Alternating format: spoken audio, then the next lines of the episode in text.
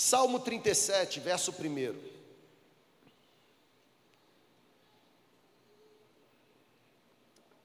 Nós estamos aí em meio à, nossa série sobre contentamento, o mistério do contentamento cristão. E eu quero hoje caminhar para a quinta ministração, e eu quero falar sobre o fundamento do contentamento cristão. Qual é a base? Qual é a fonte? Qual é o fundamento, sabe? Qual o alicerce do contentamento que abrigamos em nós? O Salmo 37, do verso 1 ao verso 6, o Salmo 37 diz o seguinte: Não se aborreça por causa dos homens maus, e não tenha inveja dos perversos, pois como capim, os homens maus logo secarão. Como a relva verde, os homens maus logo murcharão. Confie no Senhor e faça o bem, assim você habitará na terra e desfrutará a segurança. Deleite-se no Senhor e Ele atenderá aos desejos do seu coração. Entregue o seu caminho ao Senhor, confie nele e Ele agirá. Ele deixará claro, como a alvorada, que você é justo e ele deixará claro como o sol do meio-dia que você que você é inocente. Sabe, gente, o Salmo 37 é um cântico especial. Eu cresci ouvindo esse salmo através de canções. Esse verso 4 e principalmente o verso 5, de várias formas, já foi de, comunicado ou compartilhado através de poemas lindos, poemas versados em, em, forma de música, em forma de canção. O Salmo 37 é um cântico extraordinário. Nos 40 versos do Salmo 37, existem inúmeras promessas que Deus está dando para aqueles que se identificam como sendo o seu povo. Eu fiz questão de ler apenas os seis primeiros versos, até porque é exatamente nestes versos que eu quero habitar com você mas eu chamo a sua atenção de imediato para o verso 4, porque o verso 4, o Davi, o salmista, ele afirma o seguinte: deleite-se no Senhor e o Senhor atenderá aos desejos do seu coração. Se existe algo que eu tenho em mim, principalmente neste último mês de 2021, é exatamente um monte de desejo para 2022. Na verdade, desejos, inclusive, que eu tive nos 11 meses que ficaram para trás, e desejos que não foram realizados, não foram atingidos, não foram concretizados, não foram satisfeitos. Se você traz com você algum tipo de desejo, algum tipo de satisfação, se você traz com você algum tipo de anseio, por certo, você também traz na sua bagagem desejos que ainda não foram atendidos, apesar de abrigarmos inúmeros desejos no nosso coração, apesar de alimentarmos na nossa mente inúmeros desejos, eu penso que muitos não são satisfeitos, não são realizados, porque nós não descobrimos a essência ou o segredo do verso 4. A Bíblia diz: você precisa se deleitar no Senhor para que o desejo do seu coração no Senhor seja satisfeito. Sabe qual é o nosso grande problema, gente? O nosso grande problema é que a gente pega do texto a parte que interessa a gente. Exemplo, eu olho para o verso 4 e digo: O Senhor irá satisfazer os desejos do meu coração. Eu pego a parte final do verso 4 e guardo comigo. E agora eu olho para o Senhor e digo: O Senhor é obrigado a satisfazer os desejos do meu coração, porque o Senhor prometeu na palavra. Olha para cá, pegue a primeira visão aí. Para todo tipo de promessa existe uma premissa específica. Não se recebe promessa sem obedecer à premissa. E aqui está o texto: o texto diz: deleite-se no Senhor, e o Senhor concederá os desejos do seu coração. Como você deseja ter os seus anseios satisfeitos se você ainda não transformou o Senhor na fonte do seu prazer? Então aqui, amém ou não amém? Como você abriga no coração a certeza de que os seus desejos serão realizados, Se você ainda não cumpriu a primeira parte do verso, que é transformar o Senhor na fonte do seu deleite, é uma questão lógica, não precisa nem do hebraico nem do grego, não precisa de um léxico para fazer uma exegese, está claro. Até o mais ignorante consegue entender a revelação.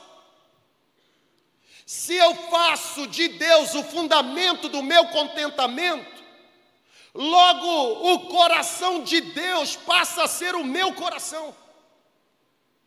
Se eu faço de Deus a fonte do meu prazer, logo meu coração está alinhado ao coração de Deus. É impossível o meu coração estar alinhado ao coração de Deus e o meu coração não desejar aquilo que está no coração de Deus. Então aqui, amém ou não amém?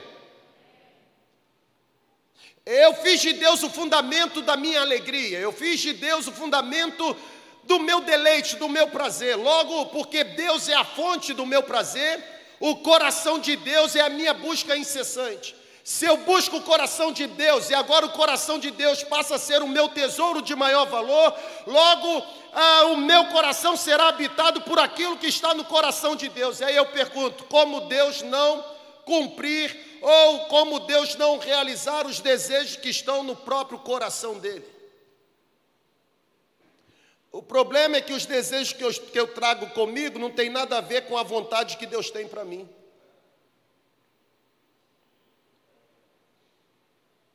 Deus se responsabiliza em realizar quando o meu coração está alinhado ao coração dele. E porque está alinhado ao coração dele, o meu coração deseja o que o coração dele tem. E se o meu coração deseja o que o coração dele tem, logo a vontade dele é boa, perfeita e agradável. Ele satisfaz. Se eu fosse dar um papel e uma caneta para você agora e, pedisse você para fazer aí um, um top 10, um, uma lista dos dez principais desejos que você possui para os próximos 5, 10, 15, 20 anos. Quantos desses desejos que você iria listar, de fato estão coerentes com a vontade que Deus tem para a sua caminhada? Desejar o que Deus não deseja, irmão, é perda de tempo. Consegue compreender? Amém ou não amém? É perda de tempo. Sabe, eu percebo que muitos desejos que trazemos conosco, eles não se cumprem.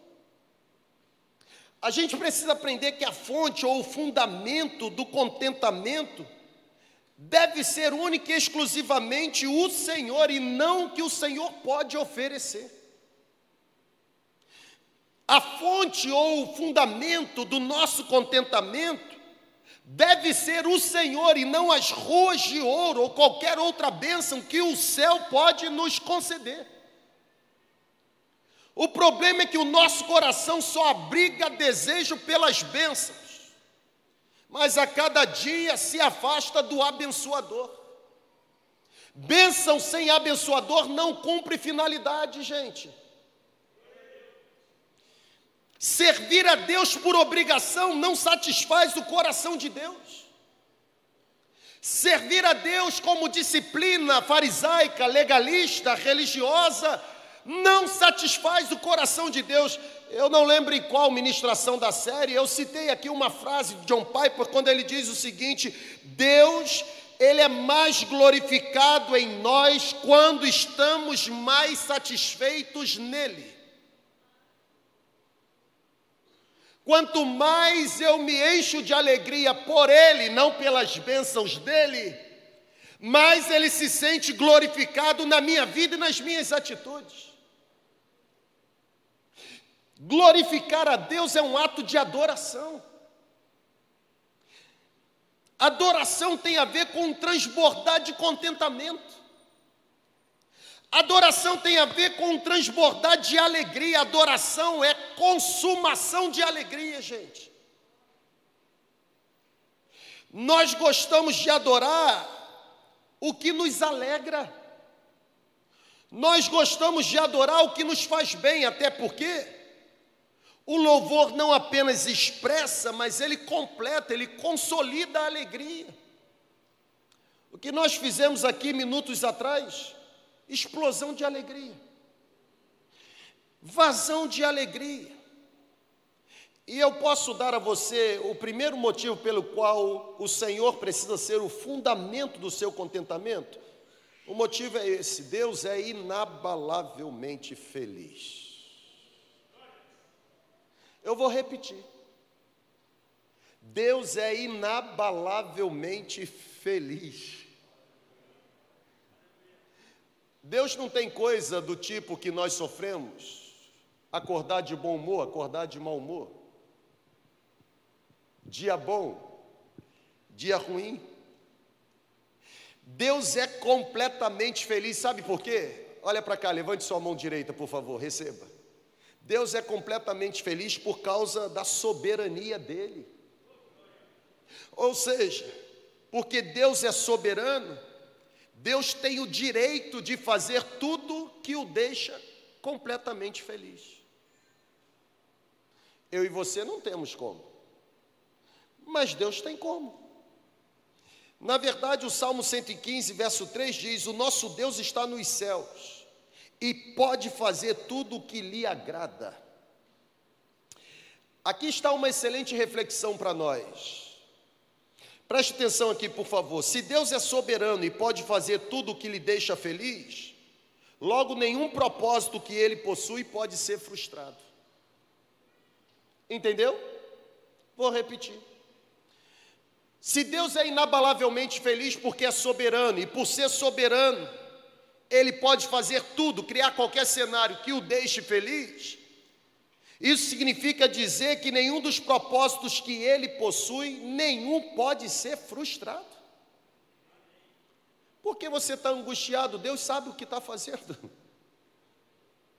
Por que você está tão desesperado? Deus sabe o que está fazendo. Porque Ele é inabalavelmente feliz.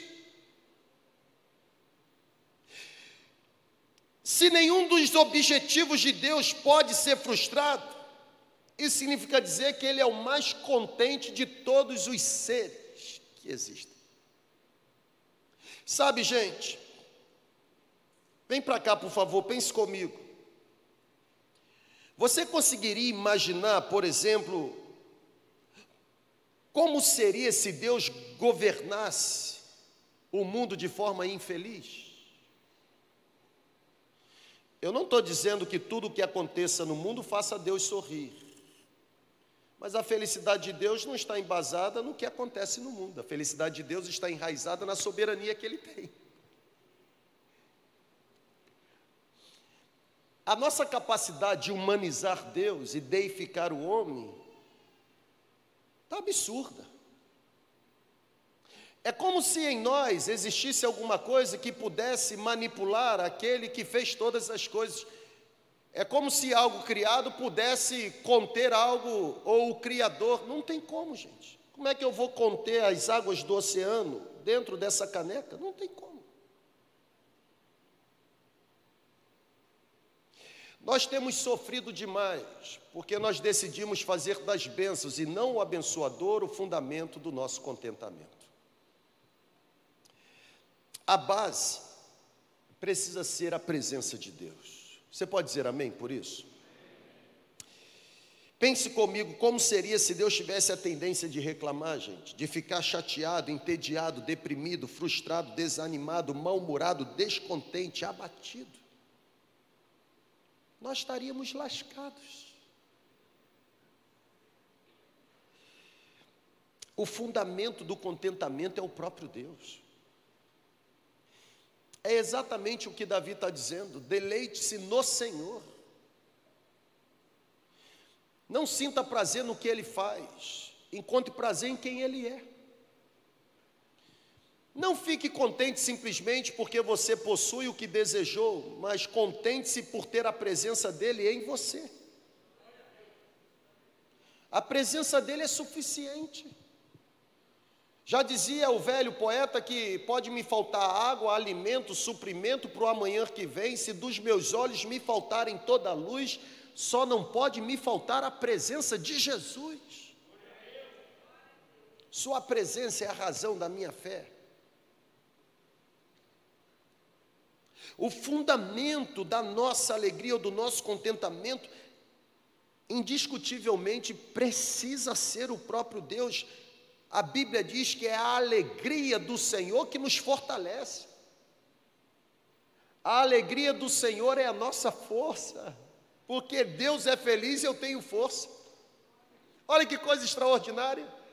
Eu encontro força no contentamento divino. A alegria do Senhor é que nos fortalece. Quem faz do Senhor a fonte ou o fundamento do contentamento, desfruta de benefícios incomparáveis. Por exemplo, quem se deleita no Senhor, conforme diz Davi, encontra contentamento na aflição. Eu tenho descoberto que a aflição é o nosso maior teste de contentamento. Manifestar contentamento fora da aflição, irmão, é fácil demais. Agora, manifestar contentamento dentro da fornalha, isso é um grande desafio. É quando a nossa realidade parece estar desmoronando, sabe? É quando a nossa confiança na soberania de Deus parece estar abalada. É quando a nossa fé em Deus se torna desafiada. É nesse momento que nós temos a oportunidade de descobrir até onde vai o nosso nível de contentamento. Sorrir debaixo do sol, irmão, é muito fácil. Quero ver sorrir quando o avião estiver lá em cima passando pela turbulência. O que você ainda não aprendeu é que o sol está brilhando aqui e lá. Existe uma nuvem, mas o sol continua no mesmo lugar. Sabe, é quando a enfermidade chega é quando os exames confirmam o que eu tinha medo, ou que tínhamos medo de ser verdade. É exatamente quando somos dispensados do emprego e agora nos vemos numa situação descontrolada. É quando o nosso bom nome é difamado por pessoas inescrupulosas. É nesse momento que é revelado se o nosso coração está batizado pelo mistério do contentamento. Se existe uma pergunta que precisa de resposta hoje aqui, é exatamente essa: como encontrar contentamento em meio às mais difíceis circunstâncias da vida? Eu, quando olho para a vida de Davi, eu, quando olho para a vida dos profetas, eu, quando olho para a vida dos discípulos, eu, quando olho para a vida do apóstolo Paulo, eu encontro um jorrar de contentamento, mesmo em circunstâncias desafiadoras. Exemplo, a Bíblia diz que o apóstolo Paulo, ele ele teve contentamento tanto no ministério que realizou, mas principalmente no sofrimento que se submeteu. Se existe um exemplo que deve ser seguido, é exatamente o cara que escreveu a carta da alegria. Porque a Bíblia ela mostra que a conversão do apóstolo Paulo não apenas foi um chamado para um ministério, mas a conversão do apóstolo Paulo também foi um chamado para o sofrimento. Quando Paulo, naquele caminho de Damasco, tem aquele encontro extraordinário, cai como cego e fica como cego, a Bíblia diz que Deus envia até Paulo um homem chamado Ananias com a seguinte ordem: vá lá porque ele é para mim um vaso escolhido e eu mostrarei para ele o quanto ele haverá de sofrer em favor do Evangelho. Me parece que nessa noite Deus está revelando algo para você. O convite de Deus para mim e para você é: venha e venha para o sofrimento. Mas o sofrimento que a gente enfrenta não pode sufocar o contentamento que a gente recebe. Porque o próprio apóstolo Paulo diz que ele tem certeza que nenhuma aflição que ele enfrentasse no tempo presente poderá se comparar, poderia se comparar com a glória que nele haveria de ser revelada. O problema é que os nossos olhos estão muito presos às coisas dessa terra, irmão. Paulo está dizendo para nós em Colossenses: volte a atenção de vocês para as coisas que são do alto. Enquanto a fonte do seu contentamento se tornar coisas terrenas, perecíveis, você estará sujeito a frustração, decepção, depressão, mas se você fizer de Deus a fonte, o fundamento do seu contentamento, mesmo que lágrimas rolem, mesmo que diagnóstico chegue, mesmo que a morte ameace, ainda assim o contentamento não será abalado. O viver para mim é Cristo e o morrer é lucro. O que, que ele está dizendo? Se vivo está bom, se morro está melhor ainda. Na verdade, eu já queria estar lá, estou aqui por causa de vocês porque lá é muito melhor. Eu estou crucificado nele, com ele vivo não mais eu, mas ele vive em mim, e a vida que eu estou vivendo agora nessa terra, na carne, estou vivendo pela fé no Filho de Deus, o qual me amou e se entregou por mim.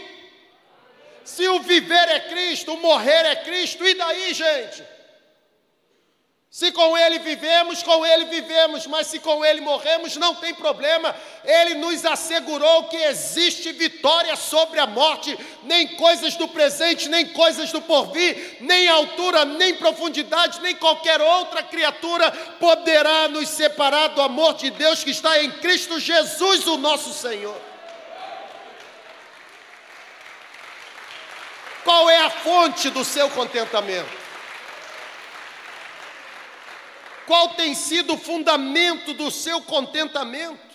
O próprio Jesus disse: No mundo tereis aflições, mas tem de bom ânimo, eu venci o mundo. Irmão, pense comigo, para que perder contentamento?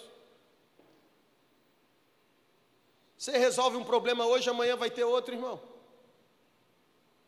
Dá vontade até de rir. Como a gente é bobo. Pastor Ricardo pregou de manhã, tolice, e é mesmo. A gente às vezes se comporta como se todos os problemas estivessem resolvidos, não estão. O livro de Jó diz que assim como as fagulhas sobem para o céu, o sofrimento está para o ser humano. Se você embasar ou tornar como fundamento alicerce do seu contentamento as coisas dessa terra, você se tornará a pessoa mais infeliz entre os homens. Agora, volte seus olhos para a eternidade. Lembre-se da sua identidade, você é peregrino. Ser peregrino está a caminho da sua verdadeira pátria. Filipenses 3:20. A nossa cidadania não é aqui, a nossa cidadania está nos céus, de onde aguardamos ansiosamente a manifestação do nosso Senhor e Salvador Jesus Cristo. Nós precisamos reconhecer a inevitabilidade do sofrimento. Nós precisamos reconhecer que as dificuldades não podem ser evitadas. Você pode não ter dificuldade no físico, mas de repente tem uma dificuldade financeira. Talvez você não tenha dificuldade financeira, mas tenha dificuldade relacional. Dificuldade você sempre terá. E olha para cá, aceitar a realidade do sofrimento é um grande passo que você dá na batalha pelo contentamento em meio às aflições. Nós encontramos contentamento em meio à luta ou em meio à dor, quando nós reconhecemos que Deus está trabalhando em nossas dificuldades. Eu ouvi Deus falando para a gente aqui hoje: não temas, não tenha medo. Deus falou claramente.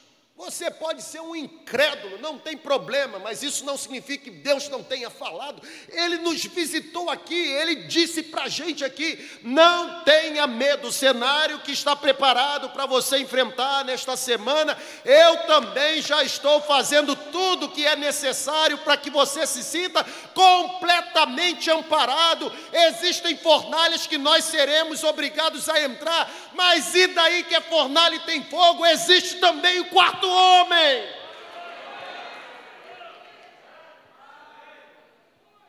Existem sofrimentos, irmãos, que só servem para libertar a gente daquilo que está amarrando a gente. O fogo da fornalha só serviu para desatar os três. Só queimou o que estava amarrando. Porque a Bíblia diz que nem cheiro de queimado tinha no cabelo. E você está com medo de quê? Ei, ô rapaz, postura. Está com medo de quê? Eu sei em quem tenho crido. Ele é a fonte do meu contentamento. Posso não ter tudo o que eu necessito, ou melhor dizendo, posso ter, não ter tudo o que eu desejo nessa terra, mas eu tenho algo que é especial. A presença dele me consola. Nós precisamos lembrar, Deus está trabalhando. Pessoal, é das cinzas, é das cinzas, é dos cenários mais caóticos, é dos cenários mais destruidores, é das cinzas que Deus tem levantado continuamente um exército poderoso. Contentamento é resultado de agirmos da maneira como Deus espera. Nós precisamos lembrar que o contentamento vem da graça e do poder de Deus. O contentamento é resultado de um coração restaurado, transformado. O contentamento é resultado de um coração que não está atrelado a circunstâncias exteriores. Eu não preciso que você me entregue algo para me sentir contente. Porque mesmo que você não me entregue nada, quem já habita em mim se tornou o fundamento do meu contentamento.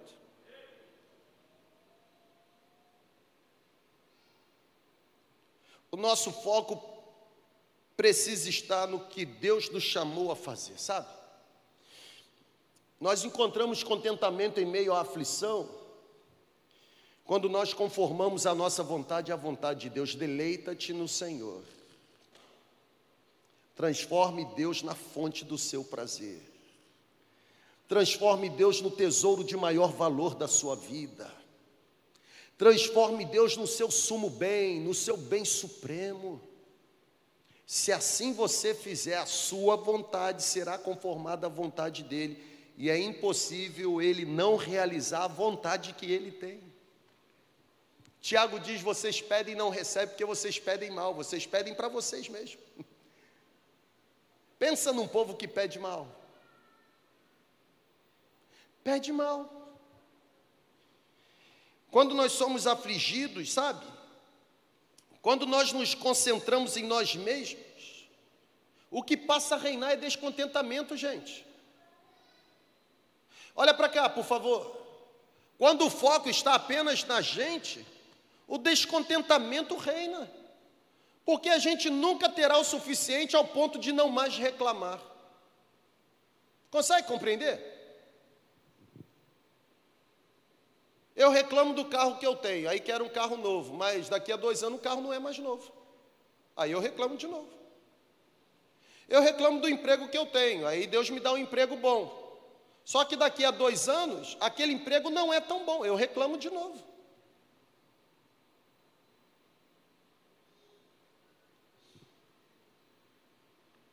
Contentamento não tem a ver com o que minhas mãos tocam. O fundamento do contentamento está na esperança que eu abrigo.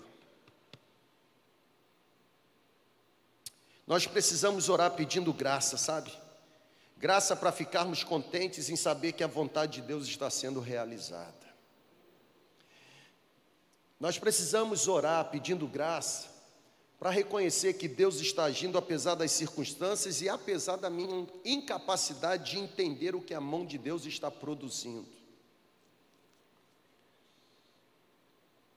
Nós nunca teremos todas as respostas que, que procuramos.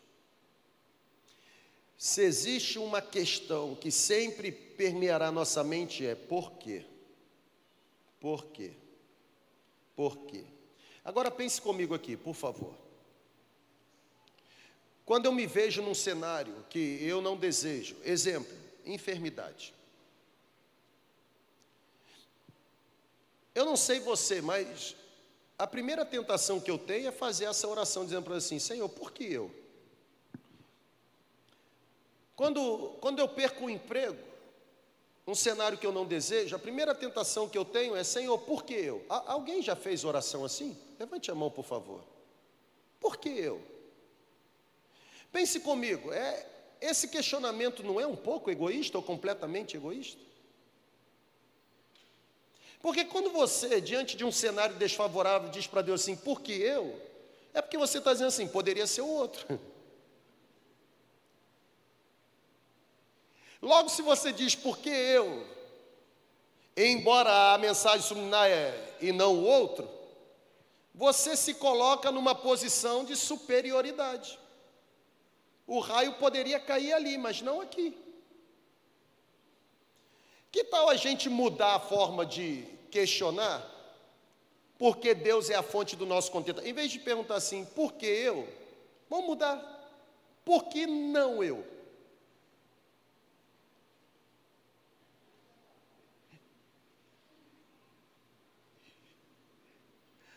Por que não eu? Não eu mesmo.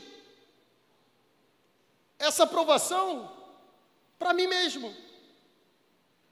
Não é para o outro. O outro não ia suportar. O outro não ia se sentir tão fortalecido. O outro não teria uma fé suficiente ao ponto de acreditar que, apesar das circunstâncias, Deus continua agindo. Por que não eu?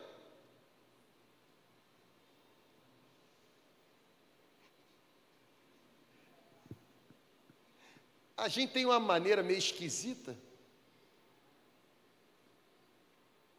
O contentamento só vem quando nós tiramos os olhos de nós mesmos e descansamos no controle soberano de Deus. Contentamento não significa experimentar uma vida sem dor. Contentamento significa que em meio à aflição eu me encontro capaz de ser absorvido pela paz soberana a paz que excede o entendimento. Deus sempre será o fundamento do meu contentamento. Existe uma segunda questão, é que quando Davi diz você precisa transformar Deus na fonte do seu prazer e então os seus desejos serão satisfeitos. A segunda questão é que quem se deleita no Senhor é habitado por um contentamento indescritível. E eu vou terminar com isso aqui. Porque fazer de Deus a base, ou fazer de Deus o fundamento do meu prazer, fazer de Deus a fonte do meu deleite, é percorrer o caminho do verdadeiro contentamento, gente. Deleitar-me no Senhor me faz manifestar contentamento quando eu sou pobre. Deleitar-me no Senhor me faz manifestar contentamento quando me sinto abandonado. Está aqui comigo ainda? Amém ou amém? Deleitar-me no Senhor me faz manifestar contentamento até mesmo quando sou traído. O verdadeiro contentamento provém da certeza de que Deus está presente. Em Jesus a gente encontra uma alegria obstinada. Em Jesus a gente encontra uma alegria que jamais irá se curvar em meio às circunstâncias difíceis. A presença dele em mim me dá a capacidade de encontrar uma alegria que não vai se render à dor. Porque ele habita em mim, a presença dele em mim é o meu tesouro de maior valor isso me motiva a manifestar um contentamento que vai ignorar as adversidades, um contentamento que não poderá ser obscurecido ou sufocado pela pressão, pressão das circunstâncias que eu enfrento.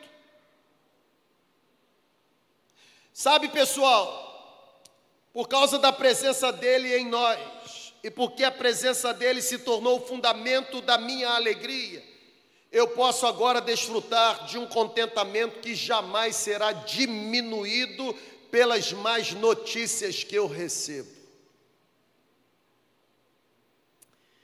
As circunstâncias, elas, elas não conseguem reduzir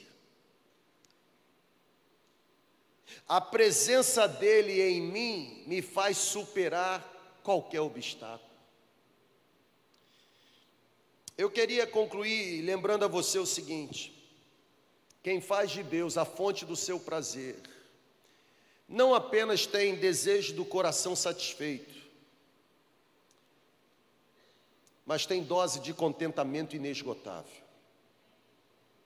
Porque a alegria que Jesus dá é uma alegria que se torna incomparável, indescritível. Se nós analisarmos a história de Jesus, nós vamos concluir que nenhum homem tinha mais motivos para se tornar completamente infeliz como Jesus, mas também a história mostra que ninguém foi tão contente como Jesus. A Bíblia diz nos evangelhos que a cama de Jesus, na melhor das hipóteses, era um monte de palha emprestado. A Bíblia diz nos evangelhos que normalmente Jesus dormia no chão duro. A Bíblia diz nos evangelhos que Jesus nunca possuiu o mais básico meio de transporte. A Bíblia diz nos evangelhos que Jesus dependia de doações. A Bíblia diz nos evangelhos que Jesus algumas vezes tinha tanta fome que se alimentava de frutas, de cereais crus. Ele apanhava frutas na árvore e a Bíblia diz nos evangelhos que Jesus sabia o que era se molhar na chuva.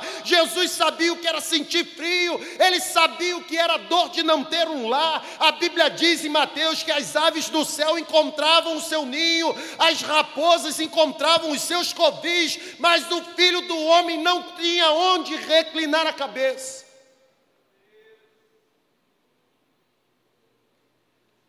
Mas ainda assim, mesmo com a ausência de coisas, nunca existiu alguém tão absorvido de contentamento como ele. Os vizinhos de Jesus quiseram linchá-lo. Na verdade, os homens que foram ajudados gritaram: crucifica-o, crucifica-o, crucifica-o. A Bíblia diz que aqueles que foram alimentados quando estavam cheios de fome não voltaram nem mesmo para agradecer. Muitos chamaram Jesus de louco, está aqui comigo ainda? Muitos escarneceram. Jesus foi crucificado como um malfeitor, foi colocado no meio de bandidos, criminosos. A Bíblia diz que o corpo de Jesus foi dilacerado pelos açoites, pela crueldade, pela maldade de homens insensíveis. A história de Jesus está marcada por contratação de testemunhas falsas, testemunhas que mentiram sobre ele. As páginas dos evangelhos pintam um quadro de que os jurados daquela época foram manipulados Pessoal, nenhum advogado se apresentou para defender Jesus. Na verdade, um juiz controlado pelos políticos da época decretou a pena de morte. Se tinha alguém com capacidade de sobra para não manifestar contentamento, era Jesus. Mas eu afirmo para você, em toda a história, nunca existiu alguém tão possuído de contentamento celestial como Jesus. Sabe, gente, mataram Jesus sem piedade alguma. O corpo de Jesus foi colocado num túmulo emprestado. O funeral de Jesus foi financiado pelos amigos solidários, piedosos. Jesus morreu sem ter nada. Até a sua roupa foi rasgada. Ele poderia ter sido o homem mais infeliz. Ele poderia ter sido alguém amargurado, frustrado, decepcionado.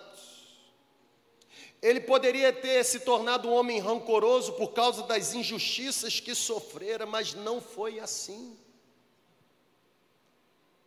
A Bíblia diz que, não obstante a existência de todo o cenário de aflição,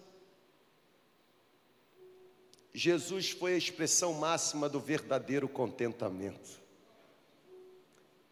Pai, se possível, poupe-me desse momento,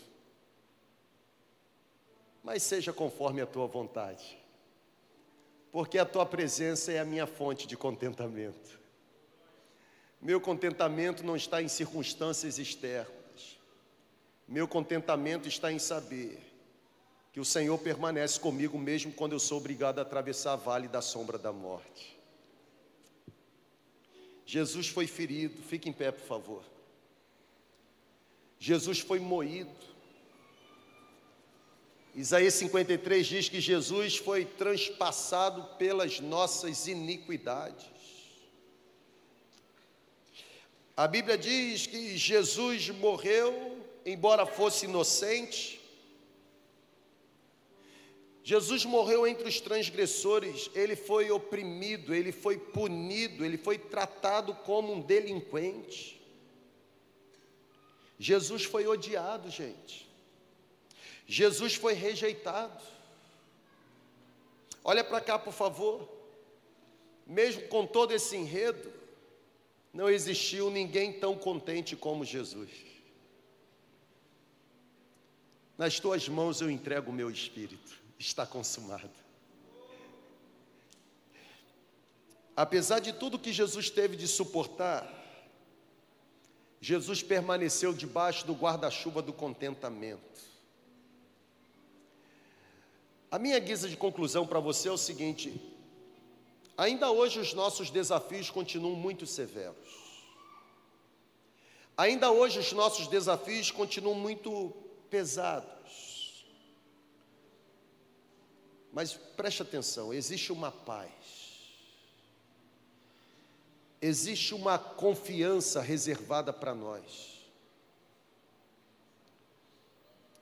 Mesmo num cenário de tantas notícias ruins, existe a certeza de que nós alcançamos em Jesus o verdadeiro contentamento, um contentamento que não se perturba por causa dos dilemas da vida.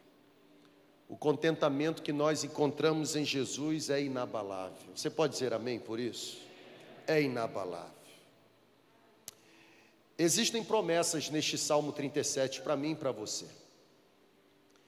Como eu disse no início, para cada promessa sempre existirá uma premissa. E a promessa diz que os desejos do nosso coração serão satisfeitos ou realizados. Mas a premissa também diz que o Senhor deve se tornar o fundamento do nosso contentamento. Não almeje ter os seus desejos realizados, se você ainda não se tornou disposto a fazer de Jesus ou fazer do Senhor a fonte do seu contentamento. A última frase, a saideira diz o seguinte para você: mais do que a bênção, é necessário o abençoador. Mais do que presentes, é necessária a presença. Levanta sua mão, por favor. Você não necessita de mais coisas tanto quanto necessita de uma pessoa. Vou repetir. Você não necessita de mais coisas tanto quanto você necessita de uma pessoa. Não serão mais presentes que farão o contentamento jorrar, mas será a certeza de que Ele está presente, que derramará contentamento incomparável sobre você. A minha oração é que nesse exato momento, Deus retire de você toda a ambição por coisas e coloque em você uma fome pela presença. Não a bênção, mas o abençoador. Não o presente, mas aquele que entrega o presente. Presente sem a presença não tem valor. Que tal você você fazer dele agora o fundamento do seu contentamento.